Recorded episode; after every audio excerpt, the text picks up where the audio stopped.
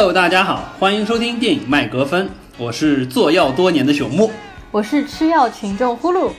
OK，我们这次可能要迎来呃节目开播以来最勤的一次更新，一周之内有望更新三期。没错，我们今天就要来聊一下舆论口碑炸裂的《我不是药神》，然后朽木的话也会作为是一个呃生物制药业内的人士来跟我们主要聊一下幕后的故事啊。的确啊，这一部《我不是药神》近期真的是在朋友圈刷爆了，尤其是像我订阅的很多都是制药业内的公众号。所以说有大量的公众号，基本上我看到所有的公众号多多少少在不同的时间点都提过了《我不是药神》和制药这个行业的一些关系。当然还有很多其他的关于电影评论的公众号也对于这部电影实际上聊得非常非常的多。那么我们今天呢，可能还是分两个部分。首先前一部分还是先聊一下这部电影。包括可能稍微会还原一下这个电影背后真实事件的实际情况，然后第二步呢，可能就是说我个人会抛出一点私货、一些干货来，就是作为一个真正做药的人，怎么去看待这个事件背后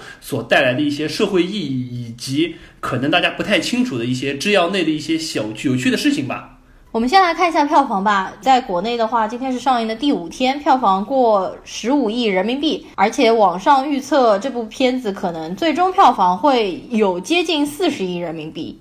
呃，五天十五亿这个票房确实很夸张啊，但是我个人对于这个四十亿的票房预计还是觉得可能达不到，因为毕竟这部片子它不像当年《战狼》是那么一个简单粗暴的个人英雄主义，大家都可以看。呃，这部片子相对而言还是比较晦涩，而且隐含的东西比较多，我觉得可能不太容易发酵到四十亿的这个程度。实际上，我倒是觉得这部电影一点都没有门槛啊。如果从表层上看的话，还是有一点点偏向于非常商业化的那种娱乐片的感觉，所有的人都可以看。那么票房至于能不能到四十亿呢？这个就不太清楚了。啊，另外的话就是，如果大家还没有看过这部电影的话呢，我建议大家在买票的时候买中间偏后的位置。对，这是一个强烈的 tips，就是一定要比你平时观影习惯的位置往后两三排。是的，因为我平时观影的话是习惯买中间偏前，那么我们这次还去看了 MX 场，我买了中间往前两排，然后看的过程当中，实际上有蛮大生理上的不适啊，是因为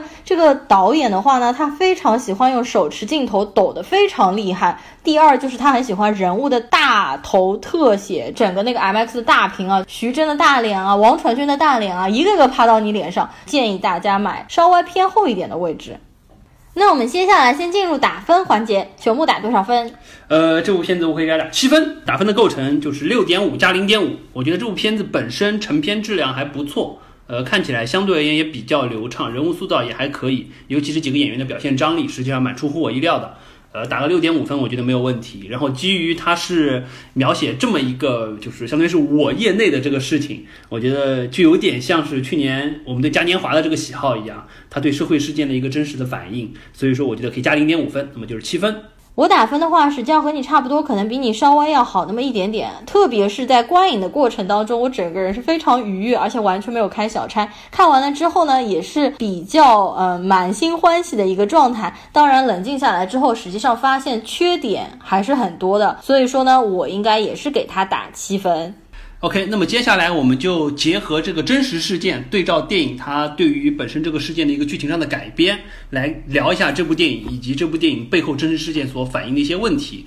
呃，首先我提一个，就是我个人非常强的一个感受啊，片头的这些东西过去了之后，先是画面黑着的状态，然后就想起了非常具有，就给我第一感觉就像徐峥当年拍《人在囧途》的那个节奏感，以及后面的印度神曲的那些音乐起来，就给我的第一感觉就是。好像又是一部充满徐峥个人风格的黑色幽默的片子。事实上，这部片子整体的这个剧本和表现的形式也是有很强的徐峥个人的风格。所以说，它并不是一部就像当年嘉年华那样非常冷就是冷静的去反映这么一个真实的历史事件的这么一部片，它还是有很强的就是说戏剧表现力的在里面。这边我要说一下，泰囧和港囧我都没有看过，因为这个的确不是我喜好的那一类的商业片的模式啊。嗯，实际上整部片子的开头有一长段，就是对于徐峥这个上海底层的对吧人物的人物刻画。我觉得倒是刻画的还不错，而且它非常的写实。就一开始让我蛮惊艳的，就是徐峥带着他儿子去搓澡啊，然后他喂给他的父亲喂药，以及他和他的妻子那几场戏，我觉得倒是都拍的蛮好的。而且我觉得这个就是说很好的把剧中陈勇这个人物的一个基本框架就给塑造出来，让你知道他是这样子一个可能在事业上不太如意，然后又会有一些大家对于事业比较失败的中年男人一些 typical 的一些印象，比如说家庭暴力啊，但是实际上他内心呢又是说还是很喜欢自己的小孩，还是会孝敬自己的父亲。另外让我蛮吃惊的，我一直都不知道徐峥是上海人，你知道吧？我一直以为徐峥是北方人啊，对就看他呈现出来的这个样子，一直插科打诨什么的。然后没想到他是上海人，而且这里面上海话好评好评。比如说他说上海话那种很吊儿郎当的感觉，以及王传君那种上海话腔调的普通话，都可以看出那种就是上海底层市井小人物的那种感觉。我觉得塑造的还是不错的。这样，我们还是先来回述一下这个电影本身的原始事件吧。OK，我们来说一下真实的事件。真实事件中的主人公陆勇，他本身呢是江苏无锡的一个针织品商店的一个老板，所以说他也是一个商人。然后在二零零二年的时候，他被诊断出慢性粒细胞白血病。当然，这个病实际上已经算是在医学上就是各类白血病当中最幸运的一波了，因为它是有比较好的药物，也就是格列卫可以去控制的。而且你如果说你能定期的去服用这个药物的话，实际上你是可以按照我们的说法，就是带病生存，像一个慢病的患者，就像糖尿病啊、高血压的患者一样。所以说，实际上对于生活来说不会有特别大的影响，还是可以像正常人一样生活的。所以说是非常幸运的一个。当然不幸的就是。格列卫这个药，它是诺华这个厂生产的，也是世界世界十大制药厂商，它是瑞士的一家药厂。这个药当时在中国卖的非常的贵，两万多一盒，够吃一个月。你想想，他如果说作为一个慢性病来说，也就是他不是说我只要活两年三年，他是要一直活下去，那你每一个月都是要两万多的支出，实际上非常的厉害。呃，陆勇本人虽然他是一个商人，他家世还算殷厚。但是也不是说是可以无限制的去挥霍这个钱去吃这个药的，所以说实际上他大概是吃这个格列卫原厂的这个药，吃了大概两三年时间，花了对花了六十多万了之后，也是快把家底掏空了。当时他也很困扰这个事情怎么办。对，然后后来呢，在二零零四年的时候，他无意中知道啊，印度实际上有生产格列卫这个药的仿制药，而且呢药效几乎和正版的药差不多，就我们所谓正版的药是差不多的。但是卖的很便宜，只要四千多，也相当于只有五分之一不到的价格。嗯，然后呢，他就通过各种辗转的方式到了印度，也买到了我们这个所谓的仿制的格列卫，而且确实也去吃了。而且他一开始吃的时候，他还是比较谨慎的，因为当时他买到那个格列卫的那个药片的颜色和本身原研药的颜色还是不太一样，它是一种偏黄色的感觉。他一开始有一点担忧，所以他当时还是属于两个药是混着一块儿吃。他想，如果说这个药真的效果不好，至少我还有一半的原来的那个好的药顶着在。后来吃着吃着发现好像哎效果真的还不错，所以他之后就一直在吃印度产的各种仿制的格列卫的药。然后呢，就是我们知道病友这个圈子实际上是有一个很强的互助性的，他也就逐渐因为这个事情，他就开始帮一些其他的病友，就相当于是代购。或者说是去走私一些印度的这个仿制的格列卫回来，也帮助了很多病友，前前后后陆续可能已经帮助了有一千多位患者。当然，这个事件后来是在二零一三年的时候是被查出来，被他也被就是说公安机关拘留，并且被起诉了。起诉他的主要两个原因是：第一，首先他是相当于是贩卖假药，因为毕竟我们知道，呃，虽然印度的格列卫有效果，而且在印度可以买，但是你在中国没有经过药监局的批准，所有的药都是非法的。即使在国外已经上市用的很好，这是第一点，就是它是有贩卖假药的这个嫌疑的。第二就是说，他为了帮更多的病友去买这个药，因为实际上是需要比较多的资金的，尤其是需要牵扯到一些国际交易，所以说当时实际上他是去比较不正当的手段办了一些信用卡。淘宝网上买的。对，然后完了之后，实际上就第二个起诉他的原因就是说是像是妨碍信用卡安全，做了这么一个事情。当然，最终我们知道这个事件是因为他的一千多个病友联名上诉，要求说实际上他第一不存在贩卖假药的这个嫌疑，他并没有从中牟利，他实际上是在帮助我们。第二，他信用卡这事儿实际上也是无奈之举，并且也并没有真正的危害到很大的金融安全啊相关的事件。所以最终检察院是向法院请求了，就撤回起诉，就没有再去起诉他这件事情。陆勇呢，也就是说他在呃就看守所呃关押了大概一百多天了之后，最终也就是无罪释放了。所以说整个的事件相对而言，当时大家觉得还是比较满意的，就有一种感觉，呃，是一个见义勇为，或者说是一个帮助病人的这么一个行为。虽然对，虽然就说有一些违不当违法之处，但是最终还是就像我们说这个正当防卫可能有一个防卫过当，但是我们应该允许大家去做好人这件事情一样。最终实际上，大家大家也就说，他实际上给他冠以了一个叫药侠的称号，就感觉好像你是一个不说劫富济贫啦，但是至少你是处于一个侠义心肠去干的这件好事儿。据说他的微信名字就是叫做药侠陆勇，自己还是蛮还蛮享受，就是病友圈里给他的这个称呼的。就他在病友圈里面应该是有绝对的权威，就是有一点被神化的一个人物。好，那么说到这里啊，我就觉得要和电影当中这个主人公陈勇做一个对比了，因为我们知道真实事件中陆勇实际上他是一个病人，他首先是一个病人，所以说所有事情他都是先从自救再到救人。并且最终实际上法院是觉得他没有一个贩卖假药盈利的这么一个行为，所以说最终实际上是就检察院没有再对他进行起诉。我觉得这是一个相对就是说比较合理的一个事件的走向。而电影中首先就把他塑造成一个商人，而且他不是一个病人，他一开始是为了盈利，后来又到了一个相当于是道德觉醒，最终还去做了一些甚至掏出自己的家产继续为病人做贡献这个事情。我觉得这个从剧本的角度上，人物就是人物弧光的建立和转折，感觉比较丰富。但是实际上，我觉得这个动机是立不太住的，或者说这个人有一点过过于伪光正的一个转变。你说的这点一点都没有错，因为我在看电影之前我已经被科普过了，就是知道了这个事情本身是怎么样的。也就是说，陆勇本人是一个病患，但是在电影当中，陈勇本人并不是病患，而是他的父亲。其实当时生了一个比较严重的病，然后急需一笔钱去治疗，那么他就把陈勇呢，只是塑造成了一个商人。那么这边我就觉觉得有点奇怪，因为。陈勇在电影当中，实际上一开始是一个非常落魄的中年人，连房租都要付不起了。但是呢，王传君演的病患却找到了陈勇这边，然后信誓旦旦的就跟他说：“我们可以给你一笔钱，我们非常信任你，你可以帮我们去把这个药带回来。”我觉得这是非常奇怪的一件事情，因为病患和病患之间应该有一个强大的联系。难道他们那么多病患当中？找不到一个人可以去印度买药吗？非得找到一个上海犄角旮旯的一个这种卖壮阳保健品药的一个非常不靠谱的中年男人，要他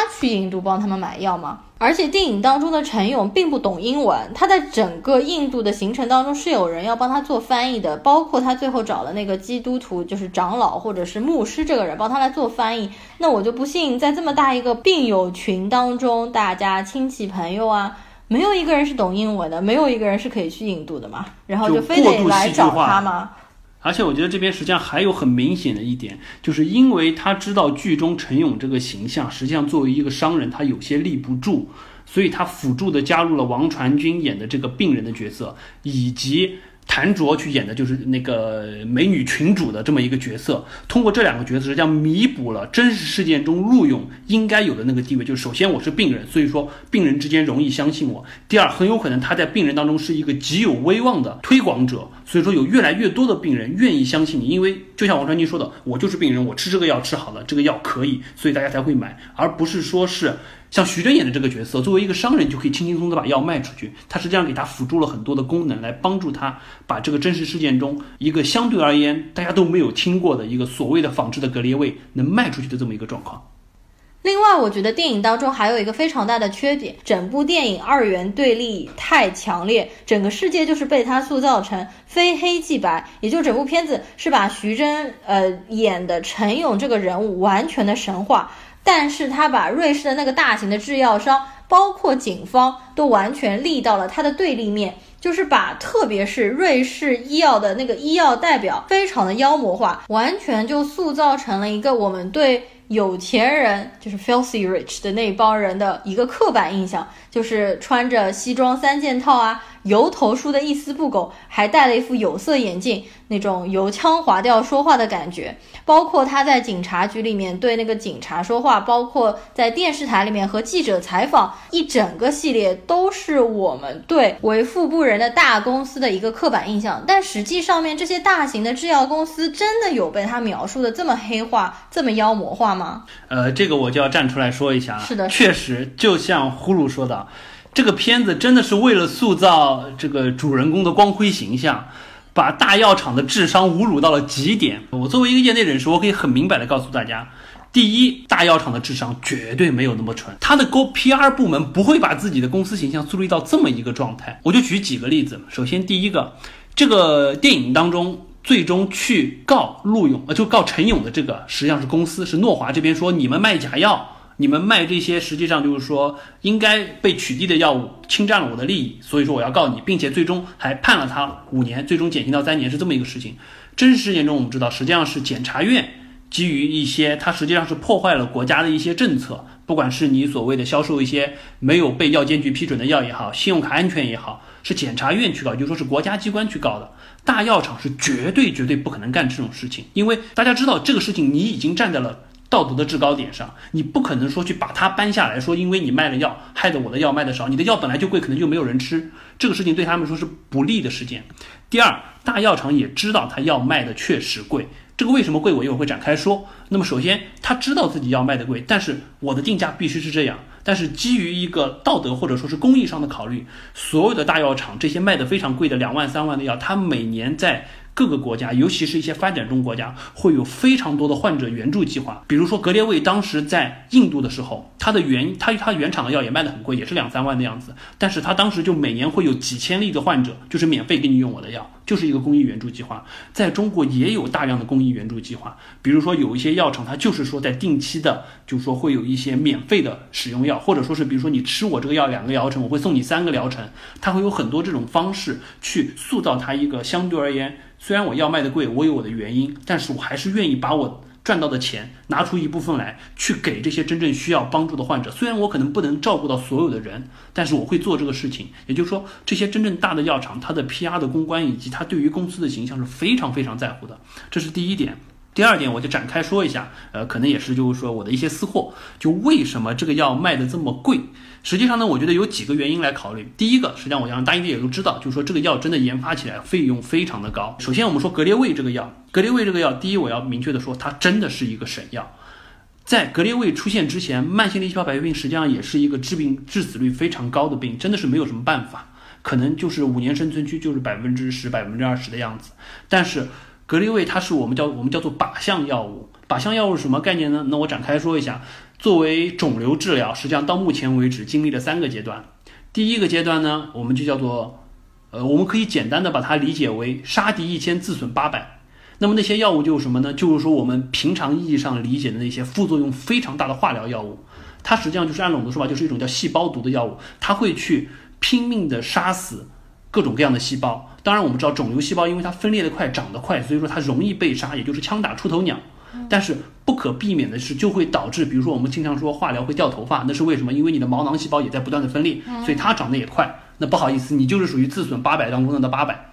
所以说这是第一个阶段，有大量的化疗药物。这个时候呢，化疗有一定的效果，但是经常会出现的情况就是什么？第一，它可能会复发。第二可能会转移，第三它会有非常多的副作用，很多病人实际上我们都说，可能你不是被肿瘤害死的，你是被化疗的药害死的，这是第一个阶段。到了第二个阶段，也就是我们所谓的靶向治疗的阶段。靶向治疗阶段什么概念呢？我打一个比方，就是它从杀敌一千自损八百的模式，改变成了看清楚，比如说所有的肿瘤细胞，哎，我看清楚，你比如说你都别着一个红袖章，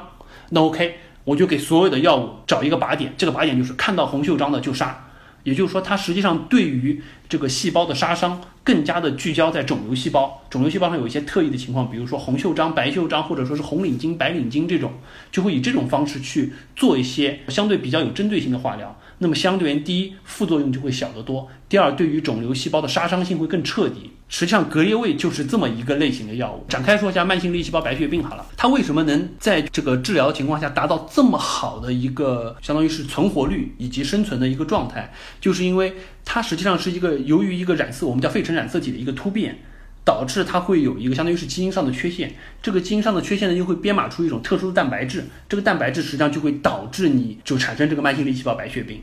那么格列卫这个药实际上就是我们知道，就是说药物它有格列卫实际上是它的商品名，它还有一个通用名叫伊马替尼。伊马替尼这个药物呢，本身就是说是针对这个错误编码出来的这个蛋白质。然后去对它进行一个靶向攻击的，所以说它确实是真的可以非常非常好的去缓解甚至遏制这个病情的发生和发展。也就是说，真的是它可以提高患者的生存率非常非常的多。也就是说，这个药真的是它前前后后针对就是说这个慢性粒细胞白血病的发病的病因以及它发展的历程去开发伊马替尼这个药物，前后已经诞生了五个美国国家科学院的院士，而且诺华在这个药上的花费，据不完全的统计，可能有达到五十到六十亿美金。而我们知道，一个药物你花了这么多钱，你最终卖了你是要赚钱的。我不说我要赚大钱，至少我不能让我的研发成本亏下去吧？那五十到六十亿的美金怎么赚得回来？我们知道，实际上它是靠的什么？靠的是专利。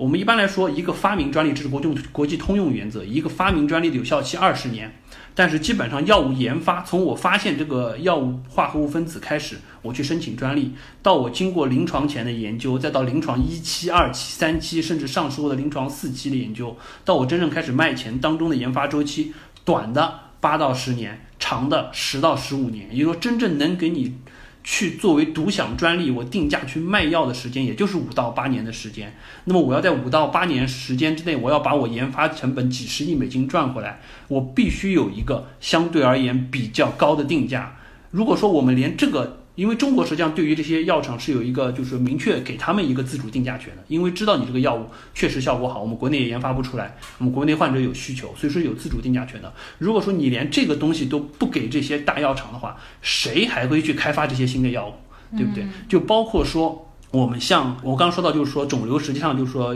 治疗有三个阶段，第一个阶段就是杀敌一千自损八百，第二个阶段我们叫靶向治疗，实际上我们现在已经就是说进一步又到了第三个阶段，我延伸一下。第三个阶段实际上我们就所谓的免疫治疗阶段。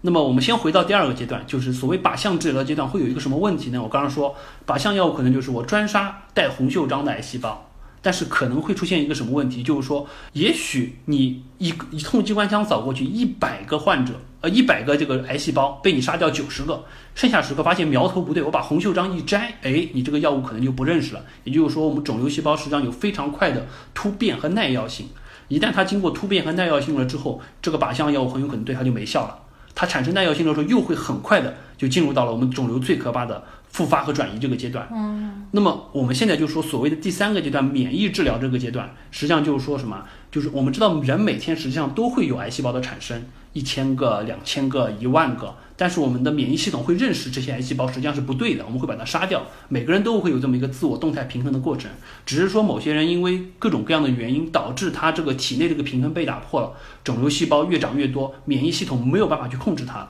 免疫系统没有办法去控制它，实际上核心是因为肿瘤细胞找到了一些躲过我们的免疫系统去杀伤它们的这些措施。那现在所谓第三个阶段免疫治疗，也就是我们所谓的就 CAR T 啊，或者说是 PD one、PDL one 这一类，就是说免疫靶点抑制剂，实际上就是说我帮助免疫系统继续找回它能很好的去杀灭癌细胞的这么一个能力。这样子相当于是我可能不需要用那么强烈的化疗的药物，我凭我自身的免疫细胞、免疫系统就可以去把我体内的肿瘤杀的，尤其是像对于血液类的这个肿瘤，效果特别特别的好。那么，比如说我们现在就是说这几年在美国、在中国都非常火的，比如说 CAR T 的治疗，或者说是 PD one、PDL one 的治疗，它的费用可远远要比我们所谓的像格列卫这个药贵得多。它那一个疗程做下来，可能就是上百万美元，非常的夸张。当然，好处是，如果说它这个治疗效果真的有效，那真的是叫根治。尤其像 CAR T，它真的是根治，完全缓解你的症状。你可能总你五年之后去查，你依然是一个就 cancer free 的人。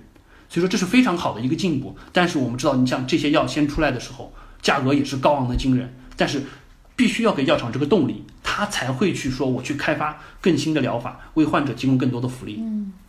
那么回过头来，我们继续说，就是说为什么我们在，比如说我们还说格列卫这个药好了，在中国为什么定价那么贵？首先第一个就我刚刚说的，研发费用真的很高，你必须给这些药厂能赚钱的机会，它才有可能继续往后走，这是第一个原因。第二个原因就是中国还有一个很大的问题，这个就可能比较敏感了，就是说我们知道所有的药你要上市销售之前要经过两个阶段，第一个阶段叫临床前阶段，也就是说我们可能是通过动物来做一些实验，证实这个药首先它有药效，第二它是安全的。第二个阶段实际上是临床阶段，也就是说你需要在人身上去通过我们的一期临床验证它的安全性，二期临床去摸索它的有效治疗剂量，三期临床去验证它的这个治疗效果，完了之后才可以上市。这个周期一般来说的话，临床前可能是三到五年。如果说是临床阶段一期、二期、三期，从三到五十个人到三到五百个人到三到五千个人的规模，可能要做至少也是五年以上，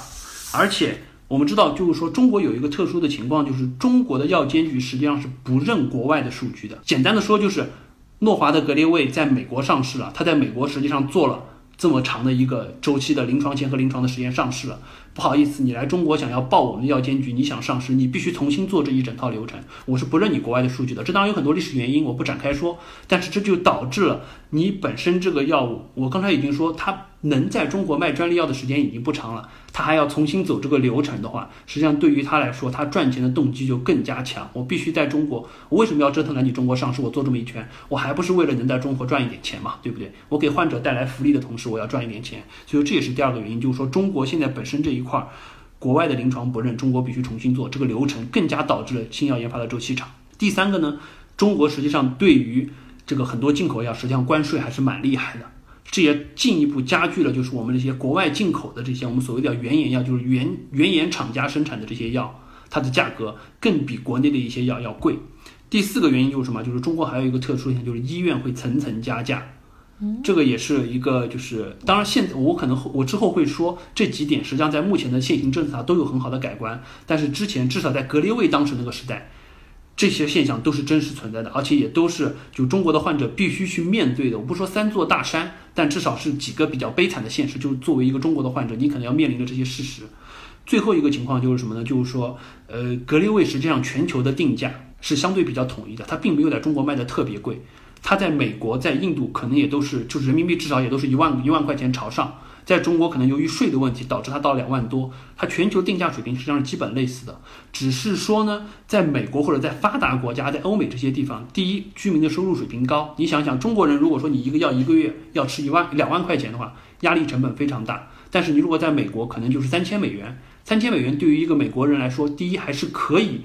可以接受的。第二，美国有非常强的商业医保。所以说，实际上它可以报销相当大的一部分费用。这也就是说，为什么这些药它在国外实际上卖的会相对好很多。而且，即使是就所有的这一些我们所谓的卖的很好的靶向类的药物，它在国外的销售，就全球的销售额来看，中国真的是占很小一部分。就虽然它卖的贵，真的是中国它没有赚太多的钱，它只是说我要在中国这个市场开发而已。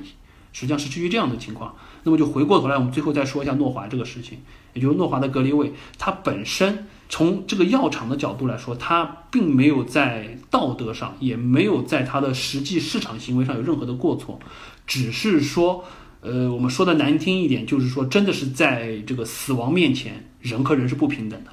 你有钱的人，你吃得起好药；没钱的人，你吃不起好药。就像我们说，有些人你能找到最好的医生帮你开刀，有些人你可能真的就只能在二级医院找一个水平蹩脚的医生帮你开刀，你没有办法。这个东西就是一个比较残酷的事实，只是说当这个事实被抛到大家眼睛面前的时候，大家会觉得一千多个患者多么可怜，陆勇办的事情多么的好。所以说，我觉得可能要就回过头来说一下，电影中为了塑造二元对立这个事情，把药厂过于的丑化，把陆勇过于的神话这个事情，我们还是要去比较理性的去看待这个事儿。啊，说到陆勇被神话这件事情，那我在这边稍微插一句啊，因为我看到了有一篇文章，GQ 的一个特约记者静静，他在二零一七年六月份的时候发表的一篇长文，他说的其实意思啊，就是说。陆勇这个人是不是被过度神化了？实际上是这样一个事情，因为他在那边有跟踪采访陆勇非常长一段时期，而且他也去印度当地有半个多月的实地采访、明访，包括暗访，包括他去采访陆勇购药的制药公司啊，包括印度当地的药店啊，他写了一篇长的文章。这篇文章我待会儿会写在下面，非常推荐大家去看一下，就可以比较理性的从另外一个角度来看待这个事情。呃，对，的确，呃，GQ 的静景这篇长文我也看了一下，呃，他这个采访我觉得做的还是比较扎实的，嗯，而且就是说深入采访的力度实际上比较深，嗯，我个人也是比较倾向于去相信他采访所反映的这么一个真实事件。就首先我们还是首先还是提一下，就说陆勇他做的这个事儿是一件好事儿，嗯，这个毋庸置疑，他的动机我相信也是也是好的。当然，我们回过头来说，当他。因为我们就是说，知道他从自救到救人这个过程，实际上还是一个相当长的时间，前前后后有十多年，再加上慢性粒细胞白血病这个事儿，到了后期实际上也就是一个带病生存比较正常的一个状态。那么我相信他在这个过程当中，虽然最终检察院是没有起诉他，说你是我们没有掌握任何你从中牟利、贩卖假药的这么一个现象。但是我觉得它当中还是有一些他本人商人的一些成分在运作。就先说他这个印度的这个格列卫的仿制格列卫的两个药好了，嗯，他一开始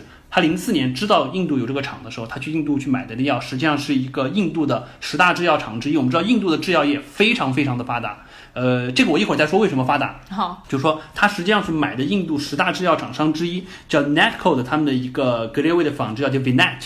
这个药呢是卖的比较贵，四千块钱一盒，但是比起格列卫要好很多，对不对？而且这个药它实际上吃了相当长的一段时间，因为刚才我说的，他把真药假药混在一块吃，吃完了之后效果还不错，就坚持吃的这个药。但是呢，到后期他实际上把他的这个帮病友代购的这个药转到了什么呢？转到了一家名不见经传。按照近景的说法，就是他们去印度那边采访制药业人士，他们很多人都不知道印度有这么一家药厂的，叫 Sino 的这家药厂。他们那个药呢叫我不知道是叫 e m a c y 还是叫什么，反正是他们的一个一个小的仿制药。这个仿制药成本只有两百块钱，比那个便宜了很多。我虽然不太清楚陆勇他卖给病友最终什么价格，他推广这个事情。最终是不是有当中牟利？因为我们知道他后期实际上和三诺这个厂商的接触还蛮频繁的，包括他还希望三他能把三诺这个药厂的药引进到中国，并且希望说我可以作为他，就有点像电影中作为他的代理一样，成为一个引入者。当然，最终 Sino 这个药来了中国调研上，发现这个根本事情不可能，也就这个事就作罢了。但是我觉得当中他是就说他是有很强的商人的敏锐感，以及一些商业角度的商业角度的去操作的这么一个事情。我觉得这是第一点，呃，另外呢，就是说记者采访说，当时也问了说你为什么换成 Sino 这个药？当时陆勇信誓旦旦的是这样说，说因为我们知道，就是说格列卫的伊马替尼实际上它是有按照我们就专业的说就是两种晶型，也就是说它化合物结晶的时候，它会形成不同的结构，比如说可能一个是六边形，一个是七边形，你可以这样理解，它有阿尔法和贝塔两种晶型。他认为 Sino 这个药厂仿的实际上是。更为先进的贝塔晶型，而之前就是说，Naco 那家药厂实际上是它的原始的阿尔法的比较 low 的晶型，他觉得这个药厂仿的晶型实际上更加好，而且有效成分同样的高，他还出具了一份所谓的呃检查报告，但是那个报告基本上呃按照报道中说。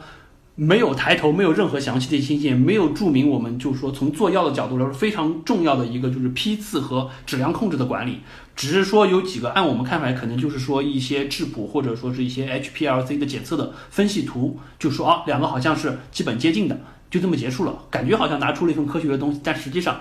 呃，拿到我们这边来，分分钟被打回去的这种状态，但至少他手里感觉好像有这么一个东西，成为他的一个说辞哈。我好像有充足的理由，从原来那个比较 low 的这个厂换到了这个现在比较好的精型的这么一个新的厂。但是我觉得这个东西肯定是不成立的。包括我记得好像还有说到，就是有一些公众公公公开的场合，他要拍一些照片啊什么的，他会习惯性的还是要拿起 Netco 那家之前那家厂商的药来去拍一些合影。他还知道那个东西是站得住的，他可能内心中也知道。三豆这个厂的药确实不咋地。包括近景者，实际上他也去实地采访过，找一下这个 Sino 这个公司，但是发现那家公司在一个非常破落的厂房里面，然后墙壁也都是脱落的，而且他问了当地的人，大家都没有听过 Sino 这个制药公司。另外，他去印度当地的药店里面是买不到他后面所谓的这个 m s c 这个药的。之前那个比较知名的叫 Natco 的公司，它虽然仿就格列卫的药，它是有非常正规的渠道，然后来卖给就说。中国的病友的，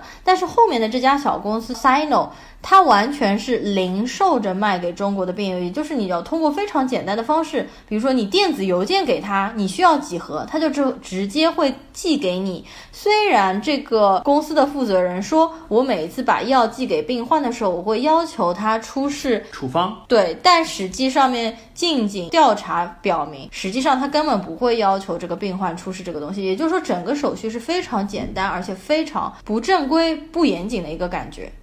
当然啦，陆勇也被采访问到是不是知道这个情况，那陆勇就会说啊，研究药物这方面的事情我当然是不懂的啦。然后这个药店里面的药嘛，他们拍视频给我看过的，明明在印度都是有买。也就是说，其实你还是可以听得出来，他是有一点推脱之词。呃，我觉得自知这一块实际上他并没有这么强的能力。去驾驭这个制药行业它里面的一些门道，所以说我们就说还是应该理性看待这个事情。就陆勇干的这个事情，他确实帮助了很多病人，在当时的历史事件，对，是一个好事儿。但是大家不要过度的神化这个人，包括他的能力和影响力。不足以改变中国当局对于整个制药行业的这么一个走向，以及我们的医药政策的靶向。我们不应该过度的去，我因为我有点担心，这部片子起来了之后，陆勇的光环会越加越高，会有越来越多的人就是请他来出谋划策，或者说请他来提建议。但是我还是想说，他真实的身份就是一个患者，只是说他是一个比较聪明、比较有门道的患者。并且他借助自己的能力救了自己，救了很多人，但是他并不是一个制药行业的，就我们所谓的 KOL，就是一个意见领袖。嗯，另外我想提一个问题啊，我相信也是肯定大量的观众都可能会比较容易产生的一个问题，就是说为什么印度的仿制药那么多，而且质量那么好，却又那么便宜？呃，OK，那这边我就稍微再展开说一下吧，抛出今天算是第二个私货，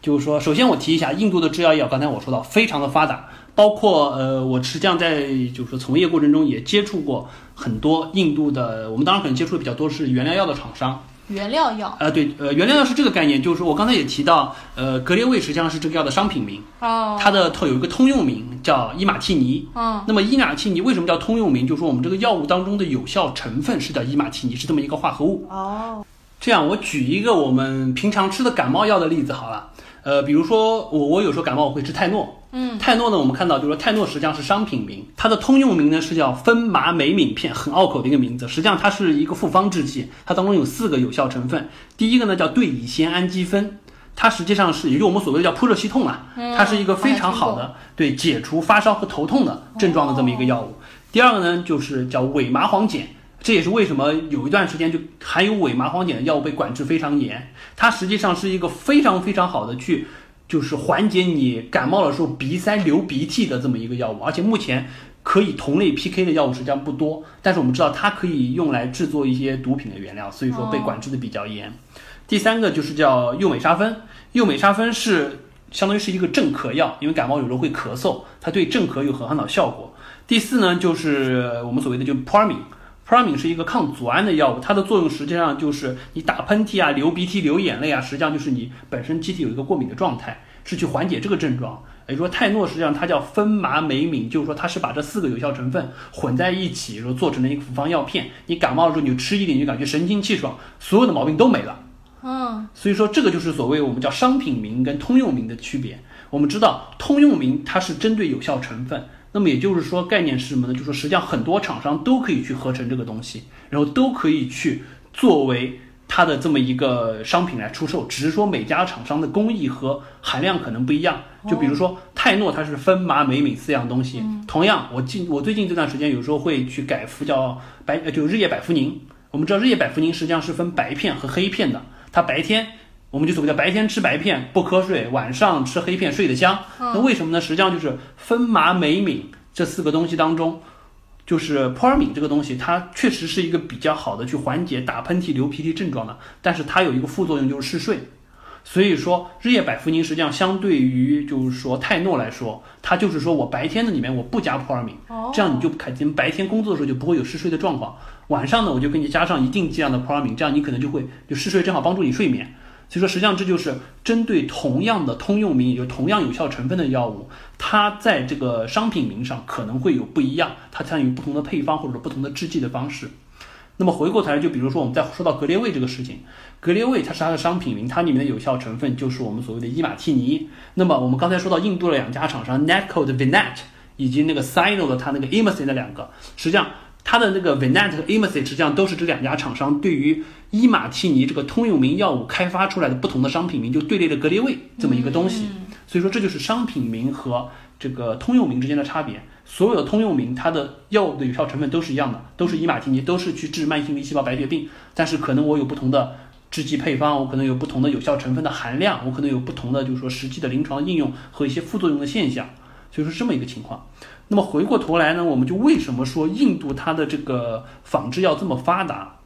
实际上，这个是，呃，印度这个国家可以说在制药这个行业，在全世界都是一个奇葩。首先，我还是回到我之前强调的一点，印度的制药水平非常的发达。为什么？就是因为印度的厂商给了它的仿制药厂相当大的生存空间。这个实际上呢，经历了两个阶段。第一个阶段，也就是说。首先我们说到刚才我说到专利法这个问题，就是说一个原研厂商花了几十亿美金，可能十几年的时间研发了一个药物，这个药物实际上是受专利保护的。那么它在专利期内，有二十年的专利期内，它可以卖到很高的价格。为什么？因为比如说我伊马替尼这个有效成分我是保护了的，其他的厂商在专利期内是不允许你生产伊马，即使你能生产伊马替尼，因为我们知道这个化合物的分子是公开的，合成它也不是很难。但是不好意思，你不能作为商品去卖它，不能让它赚钱，因为我要保护我的专利。但是印度呢，当时就干了一个很坑的事情，就是一九七零年的时候，当时的印度女总理英迪拉甘地，她当时呢修改了他们的专利法。她在专利法上做了一个什么 tricky 的事情呢？就是说他们的专利法，我刚刚也提到，药物可能分为原料药和制剂两块儿。嗯，我首先原料药是针对，比如说这个，就是我们所谓的伊马替尼这个有效成分，它是有一个专利保护的，就我保护的是伊马替尼这个有效成分。之后呢是就是说我这个伊马替尼怎么样再通过一些制剂的配方做成片剂、做成缓释剂或者做成胶囊，甚至说做成注射剂，我可以去治疗这个各种类的药物，形成我们的一个商品。这是后面一块就制剂的这一块。印度当时呢，它是。可以在世界上是绝无仅有，非常非常就是就我们所谓打蛇打七寸，对于这些大药厂的一个攻击，就是说我取消了所有对于化合物的保护，也就是说对于你这个伊马替尼这个分子我不再保护了，我保护的是只是说是工艺专利，也就是说我保护的只是说你这个诺华这个药厂怎么把伊马替尼这个东西做成格列卫，我只是保护这个过程。那么好了，那么问题就来了，所有的印度的这些仿制药厂商就各显其能。我首先我合成很多伊马替尼，嗯，然后呢，我只要绕过你诺华本身它这个厂商怎么从伊马替尼到格列卫这个过程的制剂工艺就可以了。这一块讲白了就五花八门了，就相当于是什么？相当于是，呃，我做一件衣服，我告诉你，棉花这事儿你可以随便买。至于你织成什么样的衣服，你只要不要织的和诺华那个厂一模一样就行了。哦，你爱织成衬衫织成衬衫，爱织成马甲织成马甲，你只要不和它长得一样，颜色一样就行了。嗯，至于棉花这事，你用棉花纺衣服的事儿，棉花你随便用。就这个事儿，实际上非常大的触动了，基本上是所有大药厂的一个权利。大家觉得我来你印度这个地方。我不是被你摆一道吗？你对于我的核心专利你不保护，然后呢，你只是说我保护一下工艺，工艺这个事情明明就是说是很好绕过去的一个事情。所以说，印度当时因为这个事情，就产生了一个非常大的，就是说他们仿制药这块发展。当然，好处是，一方面他们的制药工业大大步的发展，尤其是他们就制剂这一块大步的发展。第二块就是说，他们的老百姓实际上很受益，因为有很多便宜的仿制药出现了。真的是就是说五花八门，好就比如说像格列卫这个，好的有像 Netco 这家的，对不对？四千块钱的，便宜的有像 Sando 两百块钱的都有。这是一个就是说第一个阶段，就是印度怎么把制药这个事儿绕过专利玩的那么溜。第二个阶段呢，就是说我们知道印度实际上在一九九五年就 WTO 加入了之后呢，实际上二零零五年的时候就是说印度因为也是 WTO 的一员，加入 WTO 了之后，你一般来说会有十年的就是说过渡期。一旦过了过渡期，从二零零五年开始，印度你也要 follow，就是说，呃，WTO 这一系列原则，包括知识产权的保护，也就专利这事你绕不过去，你不能说再通过说我不认你的这个原料药的专利，你就可以说去仿制这个事儿。那么之后呢，印度呢又玩出了一个新的花招，叫什么呢？就叫专利强制许可。这是个什么概念啊？就是一般来说，专利强制许可是应用在什么情况呢？就是说，大的药厂他们在专利这块一般说会留下这么一个，相当于是后门，叫专利强制许可。就是说，当我这个药物的应用场景或者说是就是说治疗用途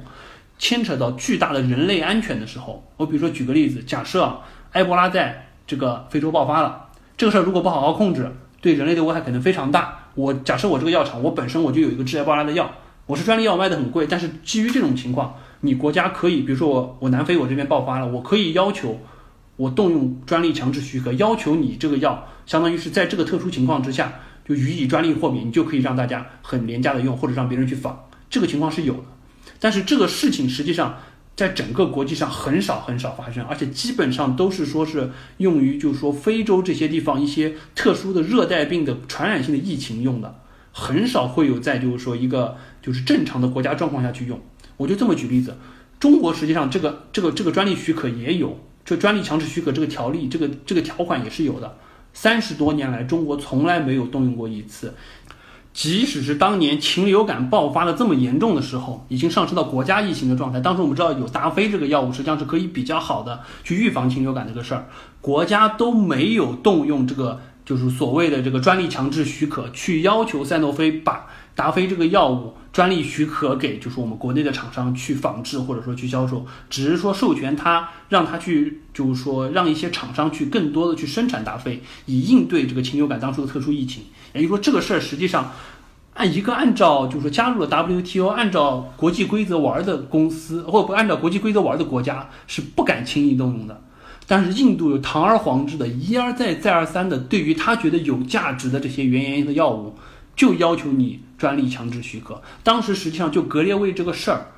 诺华实际上是向印度印度就说法院屡次上诉，说你这个动用专利强制许可实际上是不满足条件，是不符合国际通用规定的。这个东西最终实际上上上诉到了印度的高级人民法院，但最终是被驳回了。他们觉得这个东西。我就是要这样做，你能把我怎么地？嗯，印度是反正这这一块，我承认他也是挺牛，他就是属于那种光脚的不怕穿鞋的，你能拿我怎么地？你经济制裁我呗，你有本事来呗，就这种状态。所以说，实际上就是说，印度的这个制药行业啊，它这个为什么仿制药玩的这么溜？确实，我们承认，它的仿制药真的是做的又好又便宜。实际上是基于它的这个相对而言，我们就说比较土匪逻辑的国家政策支持下，把它的制药行业，尤其是仿制药这个行业给带起来了。当然，我们回过头来说，中国第一肯定不会这样玩。我们中国还是要守规矩的。即使比如说我们现在中美贸易战打起来了，我们还是要守规矩的。我们就是一本正经的和美国打，我们不走歪路，不走邪路。原来如此啊！朽木刚刚又大书特书了一番。那我在这边再稍微插一下，就是说整个电影到了最后，当那个陈勇。出狱了之后呢，周一围那演的那个警察就跟他讲，我们现在格列卫这个药早就列进医保了，而且他最后的长字幕还出来了一系列的数据给你看，说我们这个格列卫的药其实进了医保啊，这些好像让你有一个错觉，说国家做出这个政策是因为陆勇这个人的行为，所以国家做出了改变，但是不是这样的呢？呃，这个我可能一定要严正澄清一下。这个还是回到我们刚才说的，就说陆勇这个人不要过于神话，他只是一个患者，只是说他是一个帮助了比较多人的患者。嗯，至于国家的整个这个医药格局以及医保政策的东西，不是他能左右得了的，不是任何人能左右了的，这是一个整体的国家战略。呃，我回到就是说，所谓就是说国格列卫降价，或者说是格列卫进医保，以及我开始提到就是说我埋下了一个梗，说呃原研厂商的药卖这么贵，它的原因有一二三四五。但是我们现在就说生活在一个比陆勇在格列卫的那个时代更好的一个时代。首先说一下，就说格列卫进医保这个事情啊，实际上格列卫这个药的专利在二零一四年、一五年就已经到期了，也就是说到了这个时间节点，就是真的是可以怎么说，就是正规的去仿制它的药了，不再说需要像印度用那种比较偏旁门左道的方式去绕过专利了。实际上从一四年之后就已经有国产的仿制的格列卫上市了。呃，虽然价格还是比较贵，可能四千块钱左右。哦。呃，药效方面的话，我不是很清楚，因为我没有做过具体的研究。当然，就是说，呃，近期也有一个利好的消息，就是因为今天是七月九号嘛，七月五号的时候，国家新的就是说仿制药一致性评价刚刚通过了，就是说江苏豪森的这个仿制的格列卫的一致性评价，也就是说认可了它这个药物相比原研厂的格列卫是有同等的药效的，所以说这实际上是一个利好。呃，当然就是说我们这块儿，就这个利好消息的出现，实际上我们是也是希望，既然它的药效能得到认可了之后，能就是说有更多的市场份额，因为我们知道，即使是中国的仿制药上市了，原研厂商的格列卫，它还是占到了市场份额的可能百分之八十到百分之九十。呃，这个有很多原因，一方面是就是说从医生的角度来说，对于原研厂商的药物还是信任度更高，包括因为它之前有是。近十年的这个临床上的数据积累，所以说它的药效性和一些副反应可能就是说，呃，对预后更有帮助。另外就是确实格列卫它专利期到了之后，第一它下调了价格，从两万多到了一万块钱；第二它也确实进入了很多地方的医保，也就是说从支付角度来说，患者承担的负担也不用这么大了。这也是可能国产的这个仿制的格列卫想要在市场份额上去谋取更多的空间，也会遇到一些问题。那么回过头来，我再就是说一下，为什么我说我们现在可能是一个更好的时代，就是因为不单单是格列卫这个事件，实际上我们还有很多的，就是说还在专利期内的药物，呃，用药的成本依然还是很高，尤其是很多肿瘤的药物。但是近两年，我们已经有很多利好的政策在出台了。首先，第一个，国家现在在强力推的一个什么，就是两票制，也就是说，我一个药物从药物的厂到药物的医院的最终终端销售当中只允许开两次发票，也就是说少掉了很多层层代理的中间商加价的环节。也就是说，可能在这一块儿对于药价的下调有一个非常大的利好。也就是说，中国不再愿意医院通过以药养医的这种方式对药物进行加价。也就是说，可以预期很多药物在未来都会有一个下降的空间。第二个呢，就是说。中国实际上已经在二零一六年和一七年的时候，对于很多呃实际上是临床急需的、比较药效非常良好的药物进行了一个叫降价约谈，就是对很多有非常好的疗效又是临床急需，在中国有非常大患者基础的药物，他们的厂商进行了一个约谈。约谈的核心内容是：你的药，我希望你降价，降价了之后，我允许你进医保。这样子的好处是能使更多的中国的患者可以去用得上这些比较好的进口药物。呃，这次约谈实际上效果也还不错。对于比如说像我们就是非常非常就是耳熟能详的，像治疗乳腺癌的，像赫塞汀啊，包括像就是说治疗像结直肠癌的这一类的，比如说就是 Avastin，就是叫安维汀这一类的药物，实际上都有了一个比较明显的。降价的空间，并且它列入了就说医保给付的范围，这个实际上对于很多肿瘤的患者来说都是一个利好。第三个呢，就是说是呃，二零一八年五月一号刚刚开始实行的一个政策，就是中国对于这个进口的很多，尤其像肿瘤这一类的药物，实际上采取了零关税的方式，也就是说直接的去把这个关税的水平拉到零，这样子可能就有利于说这个这些厂商在定价方面，在全球采取同样的定价，不再说是因为中国的关税而需要提高。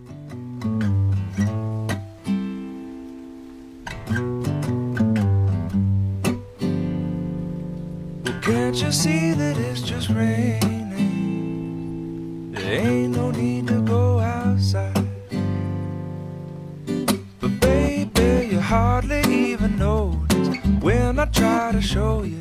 Song is meant to keep you doing what you're supposed to. Waking up too early, maybe we could sleep. Make you banana pancakes, pretend like it's the weekend now. Hello. 大家有没有听得有一点心力憔悴啊？因为朽木在前面基本上洋洋洒洒说了接近一个小时的干货，如果有人听到这边的话，应该为你们鼓掌。实际上前面那一个小时五十多五十多分钟是我们两天之前录的，嗯，当中这两天的话呢，我们工作比较繁忙，所以现在又接着往下录啊。今天实际上已经是我不是药神上映的第七天了，而票房呢又突破了新高，它已经过了十九亿了。那么过了这个周末的话呢，肯定就冲到二十亿往上了。不知道这周末上映姜文的《邪不压正》会不会也把这部电影的势头给压下去一点点啊？本来我们想踩一下热点发一下，没想到实在是太忙，所以说等这个药神的热点都要过了，我们才来发这期节目。那么到了节目的这个尾声部分呢，我再来问一个问题，就是说那些中国的患者如果吃了印度的仿制药格列卫仿的格列卫之后，如果出了一些事故或者问题的话，那么是由谁来负责呢？呃，这个问题说起来可能就比较复杂了。我觉得，首先，为什么我们说这些在印度仿制的格列卫中国是假药，就是因为它没有向中国的监管当局，也就是中国的药监局，去提交一系列的审批流程，去走整个的，就是临床试验验证的这么一个过程。虽然说它在国外是吃的很好，但是我们知道有一个非常大的问题，就叫种间差异，也就是说。印度的人种和中国的人种是不一样的，有一些药物它可能西方人吃、中国人吃、印度人吃哪里的吃效果都差不多，但是有一些药物它会有非常明显的种间差异，所以说这个也是为什么中国就是说药监局还是强制要求，无论你是在哪个国家已经上市的药物，你来中国你。至少你还是要做一个临床验证的工作，证明在人种之间没有一个明显的差异。所以说，如果说真的是有一些仿制药，即使是我们比如说像印度的这个仿制的格列卫，它实际上本身它不是假药，它是一个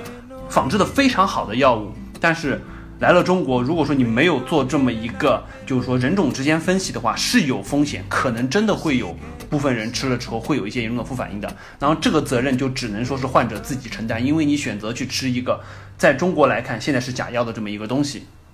这是第一。第二，当然有一些就是说背后的原因，就是因为新药研发的周期非常非常的长，即使是我说做一些就是说人种之间的评判，可能也需要就是说把这个药物在中国上市的时间大大往后拖，更不要说我们之前说到，比如说格列卫这个药物从诺华这家公司把它研发出来到上市花了多长的时间，花了多少的钱，呃，这个格列卫可能还已经算是一个相对比较。怎么说就是平均的水平了，就是我们一般来说十年十亿美金，可能这是一个就是说创新的药物的一个基本的线，大部分药物可能都是要在这个水平之上继续增加投入延长周期的。我举一个，我比如说我举我自己现在在做药的例子好了，我们现在实际上在做一个叫 AD 的新药，就是 Alzheimer disease，就是阿尔茨海默症，也就是老年痴呆症。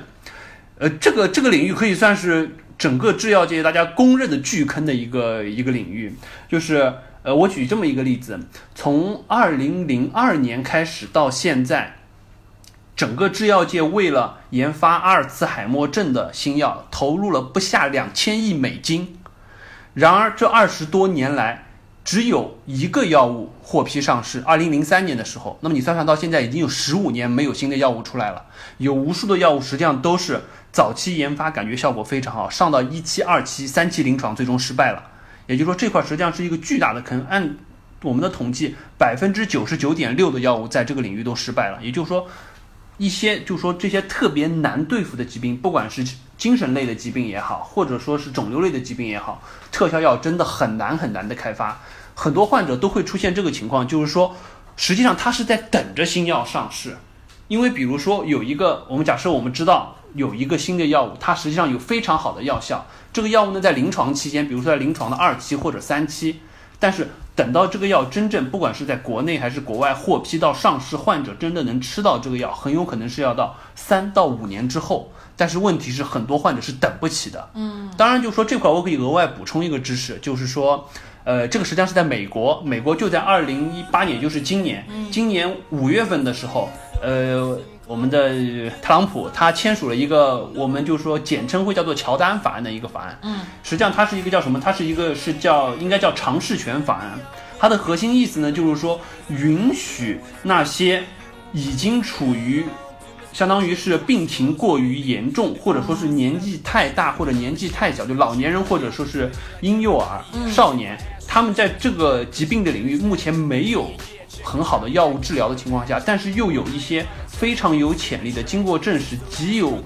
有极好治疗效果的这些还处在临床试验阶段的药物，你是可以去使用它的。呃，用中国的话，简单来说就是死马当活马医。现在市面上真的没有药，又有一些好的药物在上市的过程当中，但是可能等它上市真的是三到五年，病人等不起怎么办？你可以选择去使用这些药物，也就是说，相当于是开了一个律师的窗口。去让这些患者哎有机会用到这些真正好的药。那么乔丹法案里面这个乔丹是怎么一个事情呢？啊，是这个样子，是因为就说乔丹法案这个事情，包括特朗普当时签署的时候，我们看到在他的旁边实际上是站着一个八岁的小男孩儿，呃，那个小男孩实际上就叫乔丹，他呢实际上是患了一个叫杜氏肌营养不良，也就叫做肌肉萎缩症。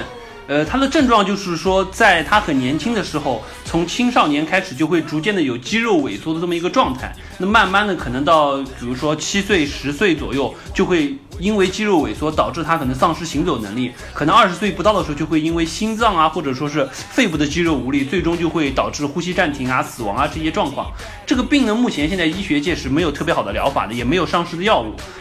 然后就借由他这个事件就。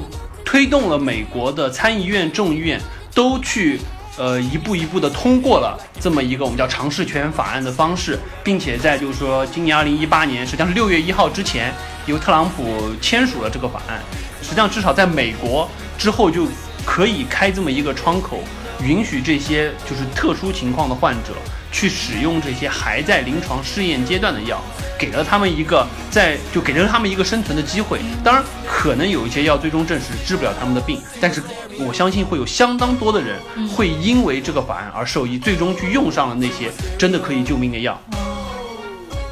好，那么本期的节目呢，我们就到这边进入尾声了。我会把朽木在说的整个过程当中提到的一些主要的问题，或者是一些学术术语或者法案的名字，我会列在下面的文本当中，大家看起来的话也会比较方便一点。呃，如果大家对于一些细节还是有不清楚的地方，也欢迎在评论区留言，我一定会详细作答。OK。好的，那么我们今天这期节目就到这边结束，谢谢大家的收听，能听下这期节目的真的太不容易了，